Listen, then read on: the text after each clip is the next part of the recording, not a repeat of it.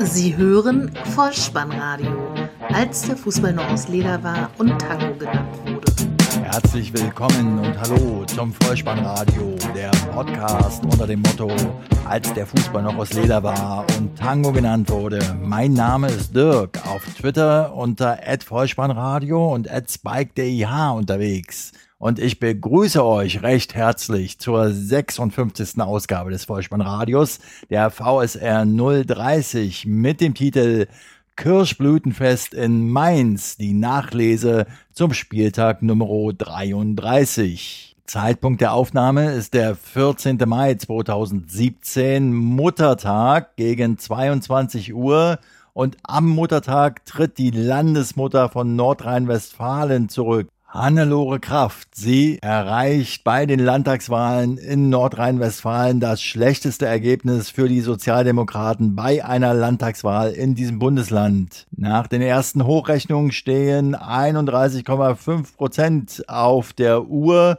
bei der SPD, 33 Prozent sind es bei der CDU mit Spitzenkandidat Armin Laschet, der mit der CDU damit diese Wahl für sich entscheidet. Damit steht die dritte Niederlage für die SPD gegen die CDU bei den Landtagswahlen in diesem Jahr fest. Nach dem Saarland und Schleswig-Holstein nun also Nordrhein-Westfalen. Solltet ihr also irgendwo am Bahnhof stehen und auf den Schulzzug warten, dann schaut noch mal in eure App Entweder ist er schon vorübergezogen oder er kommt mit Verspätung. Ja, ja, keine Sorge, ihr seid richtig im Fußball-Podcast Vollspann Radio und nach diesem kurzen Ausflug in die tagesaktuelle Politik kommen wir zurück zum Geschehen auf den grünen Rasen. In dieser Episode erwarten euch 37 Tore, dabei 5 Unentschieden, 3 Auswärtssiege und nur einen Heimsieg gab es an diesem Spieltag. Dieser Heimsieg macht es aber möglich, dass wir das japanische Kirschblütenfest Hanami zum Thema werden lassen und außerdem bringt er wohl den ziemlich sicheren Klassenerhalt für die Mainzer mit sich. Weiterhin ward ein fast vergessener Keeper die Hoffnung in der Fuggerstadt und ein Torjäger nimmt Abschied von seinem Publikum. Dazu wird eine steile These des Sky-Experten Stefan E. bezüglich der Zuschauerzahlen im Berliner Olympiastadion gereicht. Viel Spaß dabei. Die Momente des Spieltages. Und los geht die wilde Fahrt in Bremen, wo der SV Werder die TSG 1899 Hoffenheim empfing. Zur Halbzeit stand es schon 0 zu 3, am Ende 3 zu 5. Vor dieser Begegnung hatte die TSG noch nie in Bremen gewinnen können, aber schon nach der ersten Halbzeit war klar, die Chancen dafür, dass es diesmal gelingen würde, stehen sehr, sehr gut. Denn in der siebten Minute ging es bereits los. Der Torschütze zum 0 zu 1, Adam Scholley. Er bekommt den Ball von Sané, zieht aus 16 Metern flach ins rechte Eck ab und Kramaric erhöht auf 0 zu 2 bereits in der 11. Minute Bremen, wie man sie kennt, möchte man fast sagen, in dieser Saison zumindest in der Hinrunde, hinten völlig offen. Dann ein Diagonalball. Kramaric hat sehr viel Platz. Sané bleibt erneut weg. Und aus sieben Metern kann der Kroate dann zum 0 zu 2 einschieben. Das 0 zu 3 noch in der ersten Halbzeit. Der Torschütze Zuber. Bremen im eigenen Stadion ausgekontert. Kader Rabeck spielt den Ball auf Zuber auf der linken Seite. Der hat wieder sehr viel Raum. Geht vorbei an Bauer und schiebt die Kugel aus 15 Metern ins rechte Toreck. Halbzeit stand also 0 zu 3 und in der 49. Minute ging es weiter. Kramaric Doppelschlag 0 zu 4. Nicht erstligataugliches Abwehrverhalten bei den Bremern und Kramaric links am Strafraum. Bauer greift nicht ein. Der Ball liegt erneut im Tor der Heimmannschaft. 0 zu 5 in der 52. Minute durch Eisen Erwin Bigcacic. Eckball von Demir bei und der Torschütze kann völlig frei ins linke Toreck köpfen. Dann der Anschlusstreffer 1 zu 5, Gabriel Selassie, der den Ball ins rechte Eck einnickt. Dann in der 86. Minute die Bremer immerhin um Ergebniskosmetik bemüht. Dann sind wir schon in der 86. Minute und Bargfrede schiebt aus 8 Metern zum 2 zu 5 Anschluss ein. Es war, das ist bemerkenswert, sein fünfter Bundesligatreffer insgesamt und von diesen fünf Treffern hat er vier gegen die TSG 1899 erzielt. Und die Ergebniskosmetik hat noch kein Ende, denn Bauer, der sich hinten nicht ganz so vorteilhaft angestellt hat, darf dann vorne nochmal treffen, vollendet ins linke Eck, nachdem er den Ball von Bargfrede zugespielt bekommen hat. Mit diesem Ergebnis sind die europäischen Plätze für die Bremer wieder etwas weiter weggerückt, aber zum Thema Europa hat Alexander Nuri vor einigen Wochen eh den besten und richtigen Satz gesagt. Werder Bremen spielt nun am letzten Spieltag in der nächsten Woche in Dortmund und dazu hat dann Julian Nagelsmann, der TSG-Trainer, in der Pressekonferenz nach dem Spiel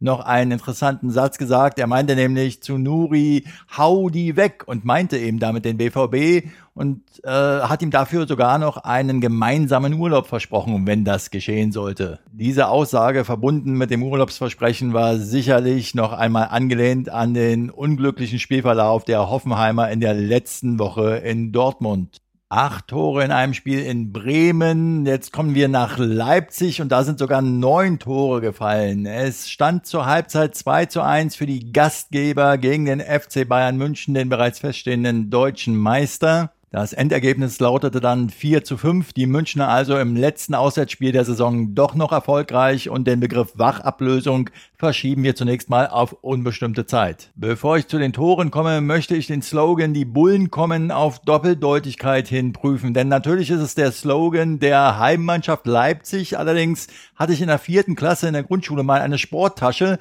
als die Bayern noch den Ausrüster Magirus Deutz hatten und dort auf dieser Sporttasche also prangerte in großen Lettern die Aufschrift Die Bullen kommen und da die Bayern ja jetzt auswärts in Leipzig zu Gast waren, kann man den Slogan also so oder so sehen. Ansonsten war das natürlich an diesem vorletzten Bundesligaspieltag die Begegnung Tabellenzweiter gegen den Spitzenreiter. Doch Spannung im Titelkampf konnte diese Begegnung leider nicht mehr erzeugen, was ich auch irgendwie schade finde. So legte Leipzig also los in der zweiten Minute bereits. Torschütze Sabitzer, Forsberg auf dem linken Flügel, sehr viel Platz flankt und der Torschütze steht frei und nickt ein. In dieser Spielzeit hat Leipzig schon neunmal nach sechs Spielminuten ein 1 zu 0 geschossen. Diesmal war es eben die zweite Minute. 17. Minute Ausgleich für die Bayern 1 zu 1. Torschütze Lewandowski per Elfmeter. Rechts unten verwandelt er, nachdem Bernardo vorher den Ellbogen ausgefahren hat, nach einer Flanke von der rechten Seite von Philipp Lahm. Dann Elfmeter auf der Gegenseite, Torschütze Timo Werner in der 29. Minute. Er verwandelt zum 2 zu 1, nachdem vorher Forsberg auf der linken Seite gedribbelt hat,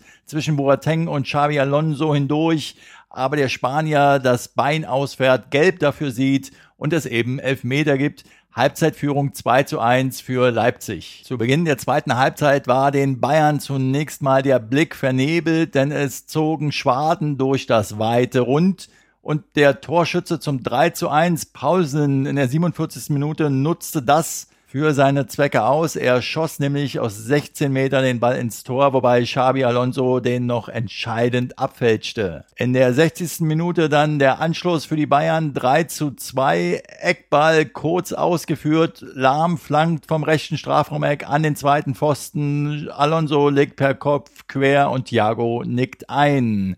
65. Minute alter Abstand wiederhergestellt. 4 zu 2 durch Timo Werner, sein 21.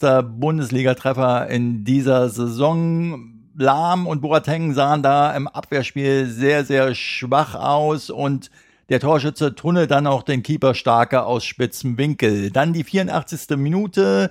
Lewandowski wieder führender der Torschützenliste mit dem 30. Saisontreffer. Ein ganz wichtiger Treffer für mich in meiner Kicktipp-Wertung. Robin zieht aus der Distanz ab, scheitert an der Latte, aber Robert Lewandowski steht da, wo ein Torjäger stehen muss und staubt gedankenschnell per Kopf ab. In der ersten Minute der Nachspielzeit David Alaba mit einem Freistoß, eine Spezialität des Österreichers, zielgenau in den Winkel 4 zu 4 der Ausgleich. Und wer nochmal genau wissen will, was das Bayern-Gehen ist, der fragt nach bei Arjen Robben. 90. plus 5. Minute. Die Bayern wollen dieses Spiel unbedingt gewinnen und Robin glückt der Siegtreffer in der fünften Minute der Nachspielzeit, indem er auf der rechten Seite durchgeht, an zwei Verteidigern vorbei und dann eben auch noch den Torhüter überlistet. Aus meiner Sicht war dieser Treffer ein Zeichen von Energie und Siegeswillen gepaart mit individueller Klasse, wie wir das von Robin seit Jahren kennen zum dritten und letzten Auswärtssieg an diesem Spieltag nach Darmstadt, wo die Berliner Hertha zu Gast war und 2 zu 0 erfolgreich war.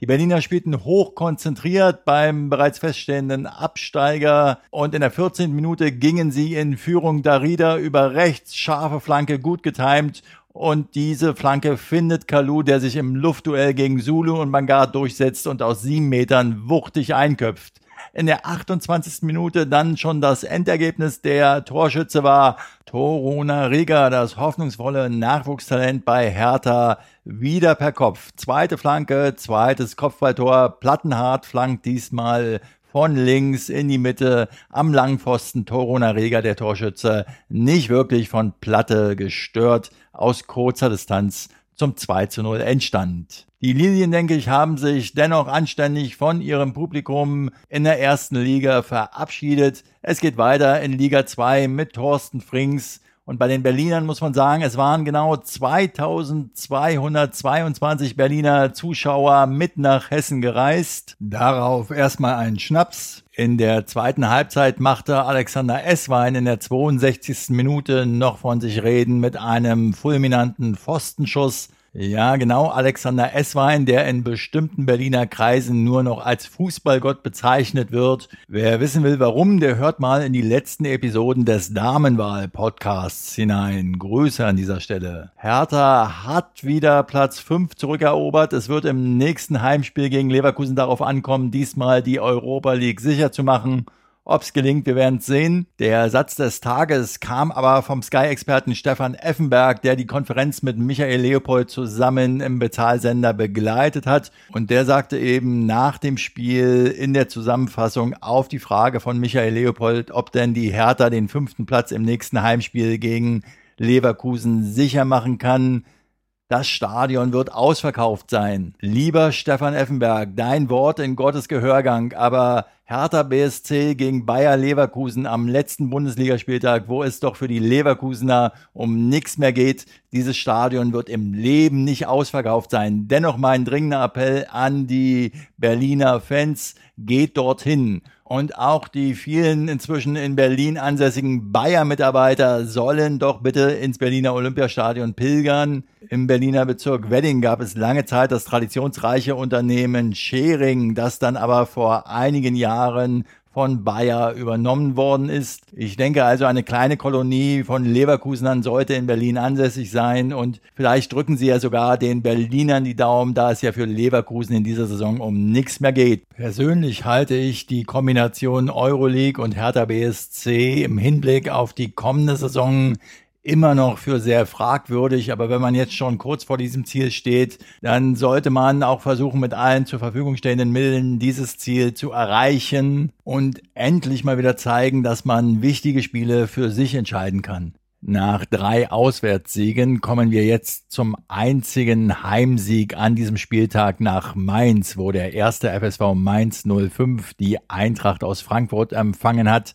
0 zu 1 stand es noch zur Halbzeit. Es sah gut aus für die Eintracht, aber dann am Ende waren die Mainzer mit 4 zu 2 erfolgreich und konnten somit den Abstieg abwenden. Und weil dies in so bravouröser Art und Weise gelungen ist, geben die Rheinhessen auch den Titel in dieser Episode vor Kirschblütenfest in Mainz. Dazu später mehr. Zunächst ging nämlich die Eintracht durch Hergotta in Führung in der 42. Minute spät in der ersten Halbzeit also. Flanke von Barkok aus dem Rückraum und Hergotta am zweiten Pfosten nimmt die Kugel mit der Brust an und schießt sie dann mit links aus spitzem Winkel ins Tor. 0 zu 1 die Halbzeitführung. Und es sollte erstmal noch besser kommen für den DFB-Pokalfinalisten, denn in der 50. Minute baut Seferovic für die Frankfurter die Führung aus. Balogun springt unter einer Flanke hindurch. Der Kopfball von der Grotter wird von Hut noch pariert. Der legt sich aber auf den Ball, versucht ihn dann zu klären und schießt die Hand von Severovic an. Der Ball springt über die Torlinie. Der Schiedsrichter gibt das Tor 2 zu 0 für die Eintracht. 60 Minuten waren inzwischen gespielt in Mainz und so langsam machte sich Unbehagen bei den Heimfans breit, bis ja, bis Cordoba den Anschlusstreffer herstellte. Freigespielt und plötzlich freie Bahn. Er stand allerdings beim Abschluss oder beim Zuspiel vielmehr im Abseits 1 zu 2 dennoch der Anschlusstreffer, ein fulminanter Schuss des Kolumbianers. Und dann kam die 62. Minute, sehr hohe Verteidigung der Frankfurter Eintracht. Freistoß von Brosinski und Kopfball von Stefan Mell aus elf Metern. 2 zu 2 der Ausgleich und wieder Hoffnung in Mainz. Ausgerechnet Stefan Mell, muss ich sagen, denn ich hatte ihn ja in den letzten Wochen in den Fokus meiner Mainz-Beobachtung gestellt und gesagt, dass er mit seinen nicht immer ganz glücklichen Äußerungen möglicherweise dazu beigetragen hat, dass die Mainzer sich jetzt im Abstiegskampf befinden. Aber wenn es dann so kommt, wie es gekommen ist, dann muss ich auch Buße tun und sagen, Stefan Bell hat alles richtig gemacht und den Ausgleich erzielt und damit sein Team wieder auf die Siegerstraße zurückgeführt. Denn jetzt kommt die 76. Spielminute und der Japaner Mutu in den Reihen von Mainz macht das 3 zu 2 für die Gastgeber, nachdem er ein hohes Zuspiel von Bojan ins lange Eck verlängert. Ein enorm wichtiger Treffer für die Mainzer und auch für Mutu, der damit den Aufbruch zu besseren Zeiten einleitete. Dieser Aufbruch begann schon im selben Spiel noch in der dritten Minute der Nachspielzeit gab es Elfmeter für die Mainzer. De Blases schiebt cool ins rechte Eck, nachdem Hector vorher Mutu am linken Strafraumeck auflaufen ließ. Jetzt fragt ihr euch sicher, der Typ spricht die ganze Zeit von Kirschblüten und Aufbruch. Wie ist denn das in Einklang zu bringen mit dem Fußball? Nun ja, Mutu ist Japaner, der Torschütze zum 3 zu 2 für die Mainzer. Und ich habe mal ein bisschen im Internet geblättert. Kirschblütenbedeutung in Japan lässt sich am besten in dem Begriff zusammenfassen Mono no Aware, die Wertschätzung der vergänglichen Schönheit der Natur. Dies ist ein zentraler Punkt und eines der wichtigsten Symbole der japanischen Kultur. Zum einen gilt die Kirschblüte als Inbegriff einer vollkommenen Schönheit und zum zweiten, liebe Fußballfans, und da hole ich euch ab, als Zeichen des Aufbruchs und des Anbruchs der warmen Jahreszeit. Also, liebe Mainz-Fans, herzlichen Glückwunsch nochmal zum Klassenerhalt und dass es in der nächsten Zeit auch im Umfeld etwas ruhiger zugehen wird. Denn, und diese kleine Warnung sei auch noch ausgesprochen, andererseits blühen die japanischen Kirschen nur etwa zehn Tage. Die Blüte fällt nach langer Reife im Moment vollendeter Schönheit, sodass sie auch zu einem Symbol der Vergänglichkeit wird. Wollen wir also alle gemeinsam hoffen, dass die Mainzer noch lange in der Bundesliga spielen. Schon allein deshalb, damit wir alle weiterhin gemeinsam das bunte Treiben von Johannes beobachten können, der als inoffizielles Maskottchen vom 1. FSV Mainz gilt und vor allem bei Kindern und 93 Podcast-Hörern ganz, ganz beliebt sein soll. Ein offizielles Maskottchen hat Mainz 05 gar nicht. Dies also der kleine Exkurs zum Kirschblütenfest Hanami, was in der Regel etwas früher stattfindet, allerdings für die Mainzer spät, aber nicht zu spät. Und was lässt sich noch zur Eintracht sagen? Die haben immerhin das Pokalfinale gegen Borussia Dortmund in Berlin. Viel Glück. Ab jetzt werden nur noch Punkteteilungen an diesem Spieltag besprochen. Die erste findet in Freiburg statt. Der SC traf auf den FC Ingolstadt 1 zu 1. Der Halbzeitstand, das war auch schon der Endstand. Und mit diesem Ergebnis war besiegelt, dass der FC Ingolstadt den Gang in die zweite Liga in der nächsten Saison antreten muss. In der 31. Minute das 1 zu 0 für die Gastgeber durch Philipp, sein neuntes Saisontor und der Reporter auf Sky beschrieb den Treffer in der Zusammenfassung mit den Worten, dass bei Brecherie dem Ingolstädter Verteidiger die Festplatte kurz aussetzte. Der Niederlechner hatte die Kugel nach einem langen Schlag verlängert. Brecherie war zwar in der Nähe, konnte klären, aus irgendwelchen Gründen machte er das aber nicht, so dass Philipp frei vor Hansen auftauchte und aus 14 Metern halb rechts in die lange Ecke vollstreckte. In der 43. Minute dann wieder Hoffnung für Ingolstadt. Ausgleich zum 1 zu 1. Lecciano, der Torschütze. Tisserand bringt Ingolstadt zurück, kann man sagen. Der Innenverteidiger dribbelt vom Mittelkreis aus los, umkurvt drei Gegenspieler und tankt sich bis zum Kipper Schwodo durch. Der Torwart pariert den Ball zunächst, aber dann kann Lecciano den Abpraller per Kopf aus 14 Metern in die Maschen buxieren. Am Ende reichte das aber nicht mehr. FC Ingolstadt ist in die zweite Liga abgestiegen und es wurde ja im Laufe der Saison oftmals gesagt, dass die Ingolstädter ein Offensivproblem haben. Ähm, Offensivproblem würde ich sagen nicht, aber ihnen fehlte tatsächlich ein Knipser, ja, denn Matthew Leckie, der Stürmer der Australier, der Ingolstädter, ist der Spieler mit den meisten Torschüssen ohne ein eigenes Tor. Mike Walpurgis bleibt wohl auch Trainer in der zweiten Liga und der Freiburger Trainer Christian Streich wäre nicht Christian Streich, hätte er nicht auch wieder tröstende Worte für seinen Kollegen. Er sprach in der Pressekonferenz nach dem Spiel zu Freiburgis, dass die nächsten 14 Tage höllisch wehtun werden. Wenn die Ingolstädter Mannschaft aber tatsächlich so eine tolle Truppe ist, wie Mike Walpurgis das selbst gesagt hat, dann wird der Trainer laut Christian Streich auch noch eine Menge Freude an ihnen haben. Dann wollen wir mal für die Ingolstädter Fans hoffen, dass die Mannschaft beim Gang in die zweite Liga nicht gänzlich auseinanderfällt.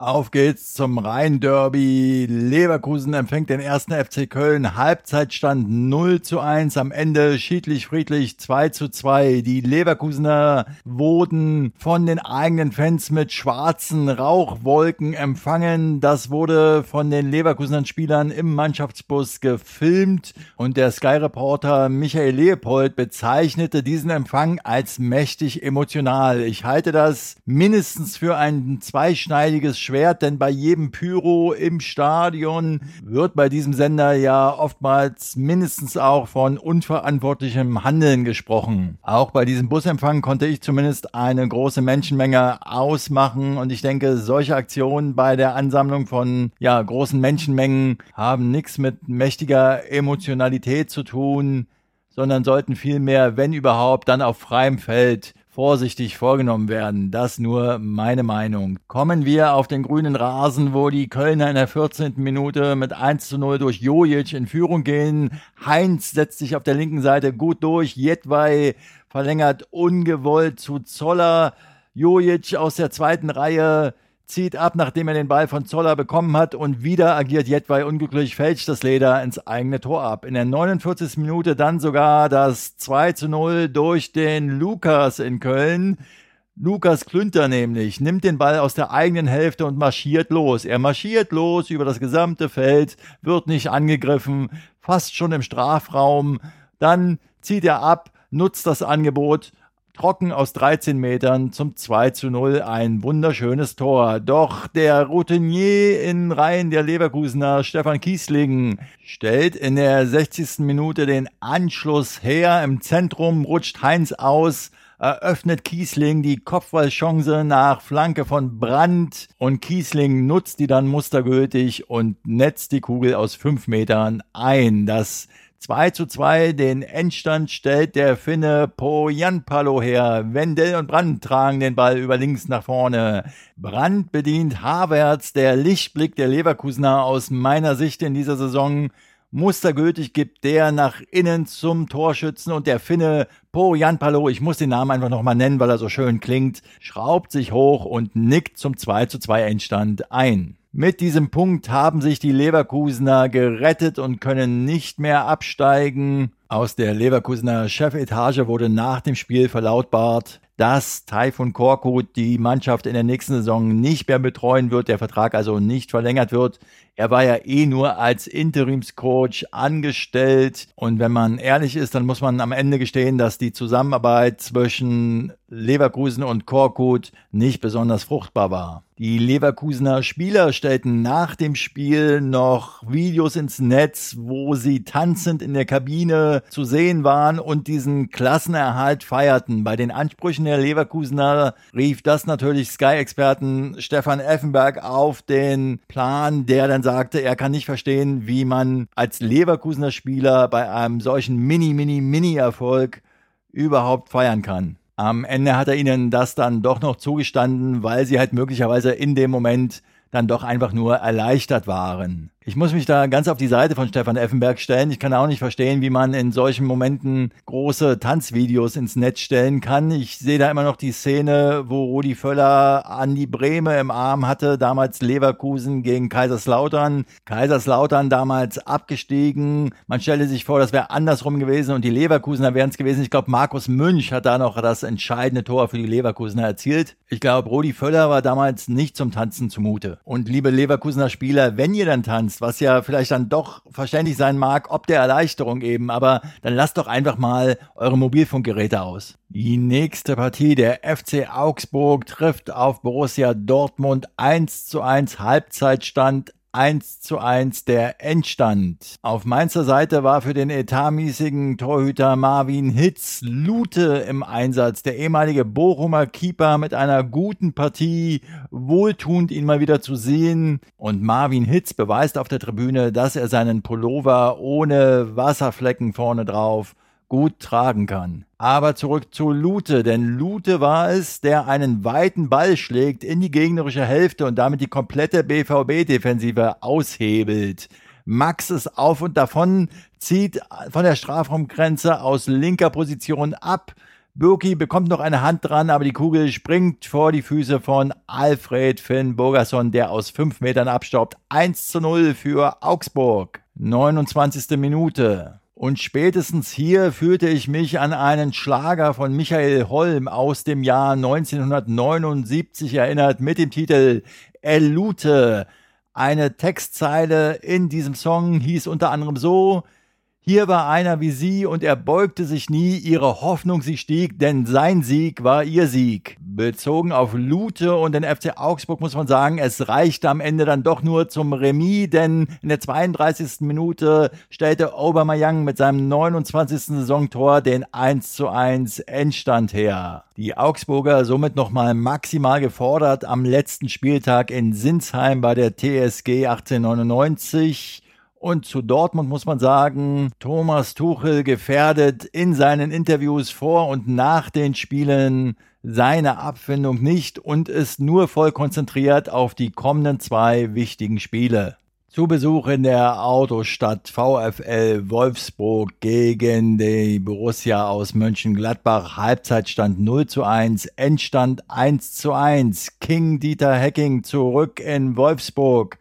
Eine Stunde fand der Gastgeber überhaupt nicht statt. Danach allerdings war es Borussia Mönchengladbach, die nur noch als Begleiter auffällig wurden und keinen Druck mehr auf die Gastgeber ausübten. Dabei ging es gut los für die Fohlen. In der 24. Minute aus einem Eckball, der geblockt wurde, gelangte der Ball an der Torauslinie wieder zu Kramer, der gefühlvoll in den 5-Meter-Raum flankt und dort steht Westergaard und köpft ins linke Toreck zur Führung für das Auswärtsteam ein. Die 58. Spielminute, ihr wisst, was kommt, ihr könnt ihn drücken, den Button, den Mario Gomez-Button, denn er erzielt sein Saisontor Nummer 16. Damit hat er jetzt von den letzten 13 Toren für Wolfsburg 10 selbst erzielt. In diesem Fall war es der überlebenswichtige Ausgleich und gleichzeitig das Endergebnis von 1 zu 1.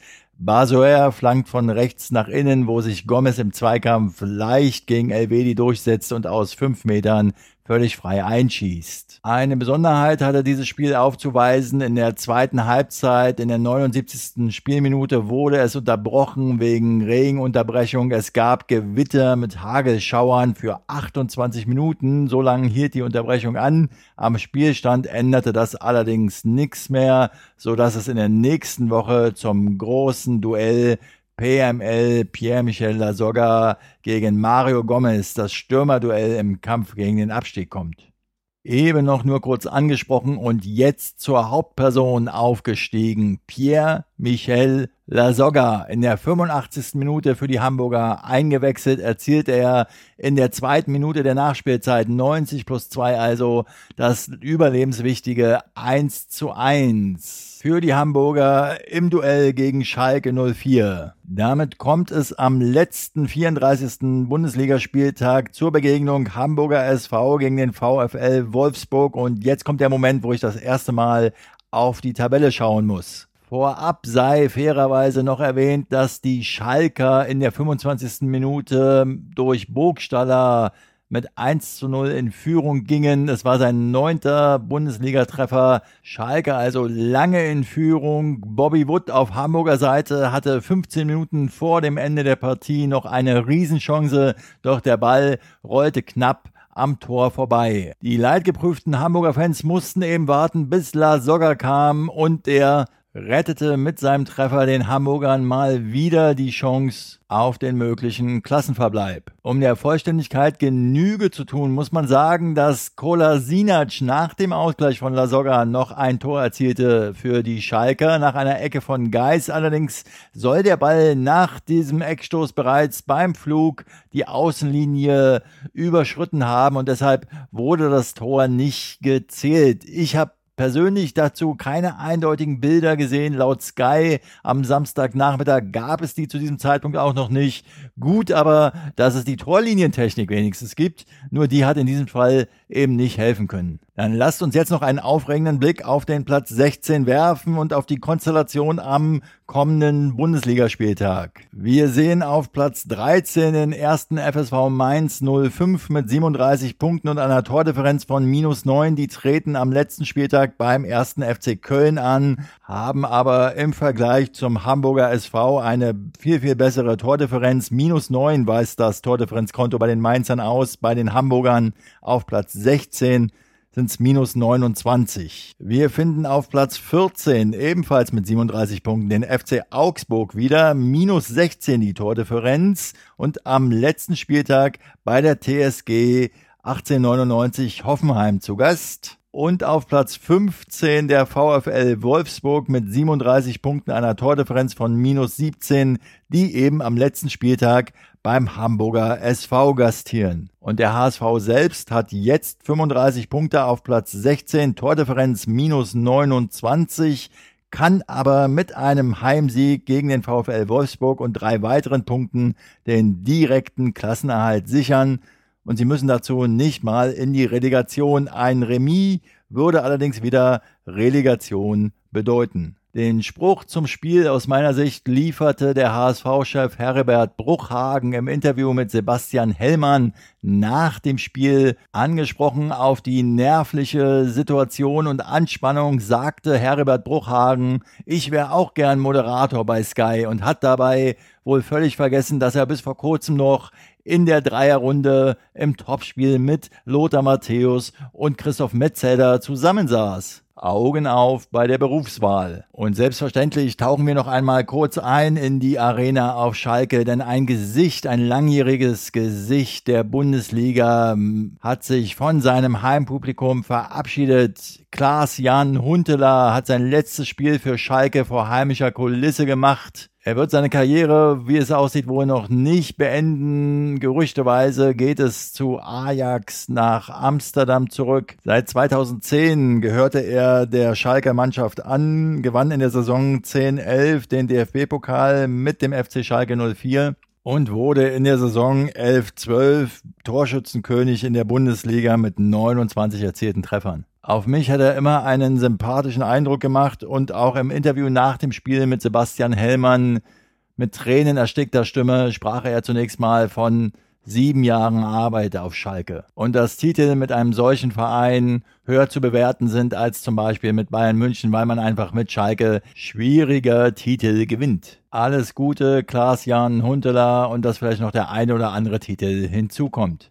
Alles gesagt zum Spieltag 33 und damit lasst uns kurz blicken auf den Spieltag 34. Die Vorschau in Form eines Toto-Tipps. Die 1 steht für Heimsieg, die 0 für Unentschieden und die 2 für Auswärtssieg. Los geht's. Der Toto-Tipp. FC Bayern München gegen den SC Freiburg 1. Borussia Dortmund gegen Werder Bremen 1. Borussia Mönchengladbach gegen den SV Darmstadt 98 1. Hertha BSC gegen Bayer 04 Leverkusen 1. 1. FC Köln gegen den 1. FSV Mainz 05 1.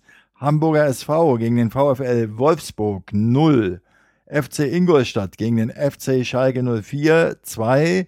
TSG 1899 Hoffenheim gegen den FC Augsburg 1. Eintracht Frankfurt gegen Leipzig 2. Damit sind wir am Ende dieser Episode zum 33. Bundesligaspieltag. Große Ausflugs-, Freizeit- oder Veranstaltungstipps habe ich heute nicht für euch. Lediglich ein paar Schnipsel. Union hat ja heute leider die letzte theoretische Chance vergeben, doch noch eventuell den dritten Platz in der zweiten Bundesliga zu erreichen. 1 zu 0 Heimniederlage gegen Heidenheim. Mir ist aber ein Buch von Eisern Union in die Hände gefallen und niemals vergessen Eisern Union von Jörn Luther und Frank Willmann erschienen im Basisdruck Verlag GmbH in der ersten Auflage im August 2000, also eher etwas für Fußballromantiker. Ansonsten verweise ich euch wieder auf die Website bolzenundruppen.potspot.de, falls es euch gefallen hat und ihr Kommentare loswerden wollt. Folgt mir auf Twitter unter @vollspannradio. Abonniert diesen Podcast, denn so verpasst ihr keine Episode. Und übrigens, mein Maibock-Fass ist alle. Ihr seid gern eingeladen, den Amazon Affiliate Link zu benutzen oder auch meinen Wunschzettel, um für Nachschub zu sorgen. Ich bedanke mich bei euch für eure Zeit, für euer Vertrauen in diesen Podcast und verbleibe wie immer mit dem Hinweis, falls ihr den Ball mal wieder im Netz unterbringen wollt, Kopf, Innenseite, Außenriss und Hacke. Nein, nur mit dem Vollspann geht er rein. Vielen Dank, ciao.